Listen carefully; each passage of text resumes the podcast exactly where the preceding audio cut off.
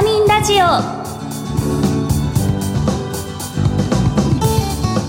こんにちは。ビタミンラジオパーソナリティの小原美智子です。薬剤師として現在はウエルシア薬局と岐阜薬科大学そして日本ヘルスケア協会などで仕事をしています。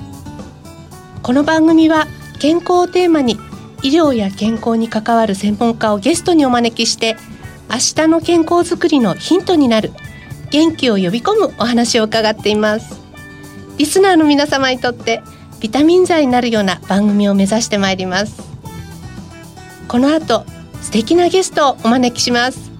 そして番組の最後にはプレゼントをご用意しています。最後までお楽しみに。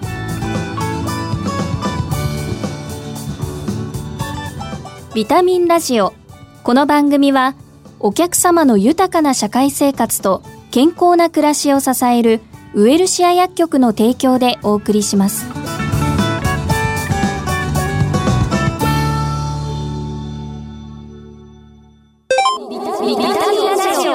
今月のゲストをご紹介いたします。東邦大学医学部微生物感染症学教授の立田和弘さんです。よろしくお願いいたします。お願いします今月の特集テーマは新型コロナとインフルエンザの最新情報です。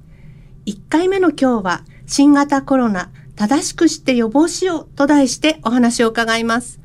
なお感染予防対策でスタジオではパネル越しにお話ししてまいります。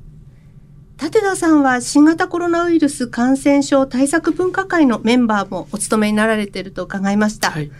先生のご略歴と現在のお仕事を教えてください。はい、あの私はあの長崎大学の医学部の卒業なんですけども、はい、えー、卒業した後第二内科という感染症内科にですね入って、まあ、感染症に興味を持ってあの勉強をスタートしたんですけどもその後ですね東邦大学医学部の微生物感染症学講座の方に移って、はいそしてさらにですね、感染症の勉強を続けているという、そういうふうな状況です。で、現在ですね、感染症学会の、まあ、理事長とともにですね、臨床微生物学会の理事長も兼任させていただいています。それと、今ご紹介いただいた政府の、あの、今の分科会ですね、はい、そのメンバーとして勉強させていただいています。もう今日はあの感染症のスペシャリストという側面と、それからこう大学のあの先生をやられているという両方の側面からですね、一般の方にいろいろとお話を伺いたいというふうに思っておるんですけれども、あのこの新型コロナウイルスは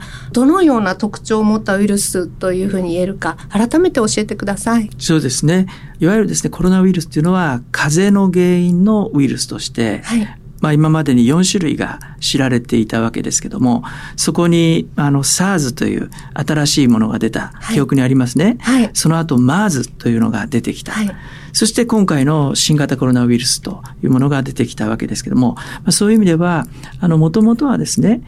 まあ、風邪として認識していたものが、まあ、変異を起こす、突然変異を起こすことによって、新しいタイプになってきて、そしてこのような形でですね、いわゆるパンデミック、世界的な流行を起こすような形に進化してきたウイルスというふうに考えることができると思います。こんなふうにこうウイルスが進化していくっていうことは、先生たちの研究の中ではあらかじめいろいろとお分かりになってたこともあったんでしょうか？そうですね。これはあのよく言われるのは、病原微生物、はい、あの細菌でもウイルスでも、まあ、そういうふうなものはですね、進化していく、突然変異を起こして、そしてそれが選ばれて、そして進化していくというようなことはですね、これはあの、まあ、ある意味当然、はい、必然であったわけですけども、はい、特にこのコロナウイルスに関しては、あの人に風邪を起こすだけじゃなくて、いろんな動物にも感染を起こします。で、その動物に感染を起こすコロナウイルスが人に入ってくる。人のウイルスが動物に行く。そういうふうな中でですね、遺伝子が混ざり合うような、そういうふうなリスクが高まって、今回の新型というものが現れてきたというふうに考えていいと思います。はいそうやってこう動物と人を介していくっていうと結構強力なウイルスという認識があるんですけどこれはですねあの風邪のコロナウイルスに分かるように、はい、まああのああいうふうになっちゃうとですね、まあ、風邪ですですから、その人間に対して熱や咳や喉の痛みみたいなのを出すけれど、なくなるっていうほどでもない。まあ、それがある意味ウイルスにとっては一番居心地がいいわけですよね。はい、あの、その人を殺してしまったら、自分があの増える場所もなくなってしまう。そう、ね、そういうふうに考えると、はい、できるだけ殺さないで、軽い症状で自分はウイルスの遺伝子をいろんな人に移していくっていうふうな、はい、そういうふうな進化の方向性。があるというふうに考えていいと思います。なるほど、そうですよね。まあ、主に飛沫と接触が感染の理由というふうに考えてよろしいんでしょうか？例えばそのインフルエンザもそうですけどもその感染様式としては今おっしゃった飛沫、はい、これは咳とかくしゃみですね。そういうふうなものでうつるという飛沫感染と。それと飛沫が出て例えばその机の上とかドアノブとかいろんなところを汚染します。それを手で触ってその汚染した手が粘膜、はい、あの目とか鼻とか口を触ることによって体の中に入ってきて感染を起こす。これはあの、接触感染。このですね、飛沫感染と接触感染。これが2つの大事な感染要因。これがインフルエンザではそういうふうに言われているわけですけども、今回のですね、新型コロナウイルスは、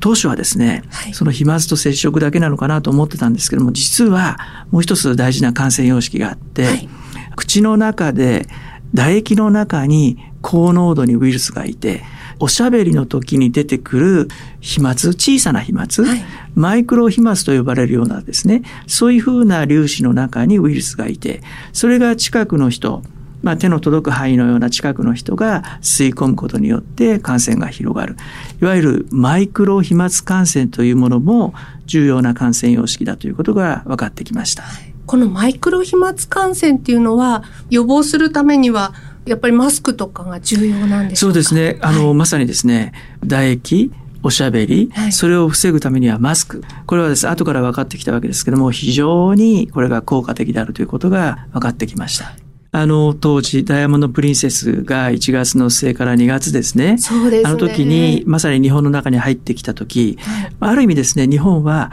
マスクをつける、うまく使う文化があのできつつあった。ということで、この感染症を防ぐという意味においては良かったんじゃないかなというふうに思っています。はいマスクだけではなく、やはりその後手洗いとかうがいとかそういうお話もあって、ドラッグストアはですね、うん、大変、まあ、皆様の地域のかかりつけとしてご利用いただいたんですけれども、うん、やはりそういうことがベース、手洗いとかうがいとかマスクとかがベースになってくるんでしょうか？はい、あのそうだと思います。はいその使い方を含めてですね、薬剤師の先生方も含めてですね、はい、啓発していくということが大事です。はい改めてこの新型コロナウイルスの市中感染を防ぐための必要な対策っていうものをちょっと整理したいと思うんですが。そうですね。はい、最初は全く未知なあの病原体ということで、どんな病気を引き起こすのか、どうやったら感染するのか、分かってなかった、そういう怖さがあったわけですけども、今はいろんなことが分かってきましたよね。はい、いわゆる3密、密集、密閉、密接、特に近くで大きな声で会話をする。おしゃべりをするような時に感染が広がるということが分かってきました。ですからそれを避ける。それを防ぐということが一番大事です。一方でですね、メリハリをつけてですね、あの、あんまり過剰に反応しすぎないという、それがこれからの僕たちに求められてるんじゃないかなというふうに思います。そうですね。やっぱりその少しずつ正常の生活に戻していく、そういった努力というか、工夫をしていかなければいけない。まさにその GoTo トラベル、はい、GoTo イートですね。これもですね、あの旅行に行くこと自体が感染にすぐつながることじゃないですよね。はいだから旅行に行く、もちろん具合が悪い、熱がある、そういうふうな時は旅行行かないわけで、そこをしっかりと確認した上でですね、家族で旅行に行くガイドラインをしっかり守った、そういうふうなあの旅館なりホテルで、そして食事もガイドラインに従った対策が取られているようなとこで、旅行行った先であまり気を緩めすぎない、飲みすぎない、食べすぎない、騒ぎすぎない。そういったことをあの注意していればですね、これはあの感染のリスクというのは抑えられることができる。あの GoTo イートもそうです。外に出て食事をするときにですね、まあ、今のあのレストランとかは、しっかりとアクリル板だったり、距離であったり、対面を避けるとか、そういうふうなガイドラインを作って、それを徹底しています。逆に徹底しているようなお店であれば、感染するリスクというのはですね、かなり低く抑えられるというふうに考えて、それを楽しんでいけばいいんじゃないかなと思います。ちなみに先生、いつ頃治療薬が出るとお考えですか？多分その特異的な治療薬っていうのは、まだ数年先なのかもしれません。はい、ただですね、今回第1波、第2波を経験する中でですね、医療の現場で、その新型コロナに対する治療薬じゃないけれど、例えばレムデシビルというエボラの治療薬が、あるいはデキサメサゾンと呼ばれるような、これステロイド剤ですけども、そういうふうな炎症を抑えるような薬が承認されました。そういうふうな薬であったり、あるいはその血栓がこれ、血液が固まりやすくなって、血管が詰まっちゃうんですね。そういうふうなものを抑えるような治療が、そういうふうなことをうまく組み合わせることによって、重症化を抑えるような、そういったことが少しずつ情報がですね、積み重ねられてきました。ですから、特異的な治療薬じゃないですけれども、まあ、第1波より第2波が死亡の数が少ないし、おそらく第2波よりも第3波が来るんだったら、もっとですね、死亡率は抑えられるようになるんじゃないかなというふうに思います。医学の力に期待したいところですね。そうですね。はい、僕もあの、まあ、医療従事者の方たちみんな一生懸命ですから、はい、あの、特にやはり日本の医療従事者の方たちは、日本の国民も含めて非常に真面目だというふうに思います。そんな中で少しずつですけども、確実に改善しているというふうに考えていいと思います。先生、今日は本当に貴重なお話をありがとうございます。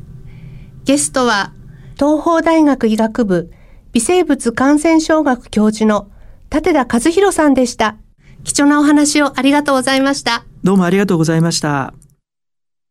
あ、風邪薬切らしてた。ドラッグストア空いてるかな深夜もオープン。ウエルシア。あれ？薬残っちゃったな。お薬の相談も。ウエルシア。答える、支える、ウエルシア薬局。公共料金、各種料金のお支払いも受けたまわっております。ビタミンラジオ東邦大学医学部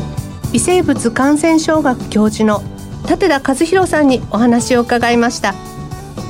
新型コロナで新しい生活に向けたヒントをいただきましたね。来週は新型コロナとインフルエンザの備えについてお話を伺いたいと思います。ここで番組からプレゼントのお知らせです。今回は二酸化塩素のパワーで空間除菌。大木製薬のウィールオフ。ストラップタイプ。ブルーとピンクをそれぞれ10個ずつ。抽選で20名様にプレゼントいたします。首にかけて持ち運びができるストラップタイプでお出かけ先のパーソナル空間のウイルス除去や除菌に便利です。またシンプルなリバーシブルデザインとなっています。ご希望の方番組のサイトからご応募ください。締め切りは10月20日とさせていただきます。お聞きのビタミンラジオ再放送は土曜夕方5時40分から。放送後はラジコのタイムフリーやポッドキャストでもお聞きいただけます。次回の放送は10月13日です。番組パーソナリティの小原美智子でした。来週のこの時間にまたお会いしましょう。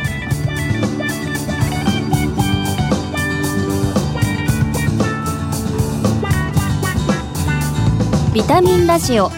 この番組はお客様の豊かな社会生活と健康な暮らしを支えるウエルシア薬局の提供でお送りしました。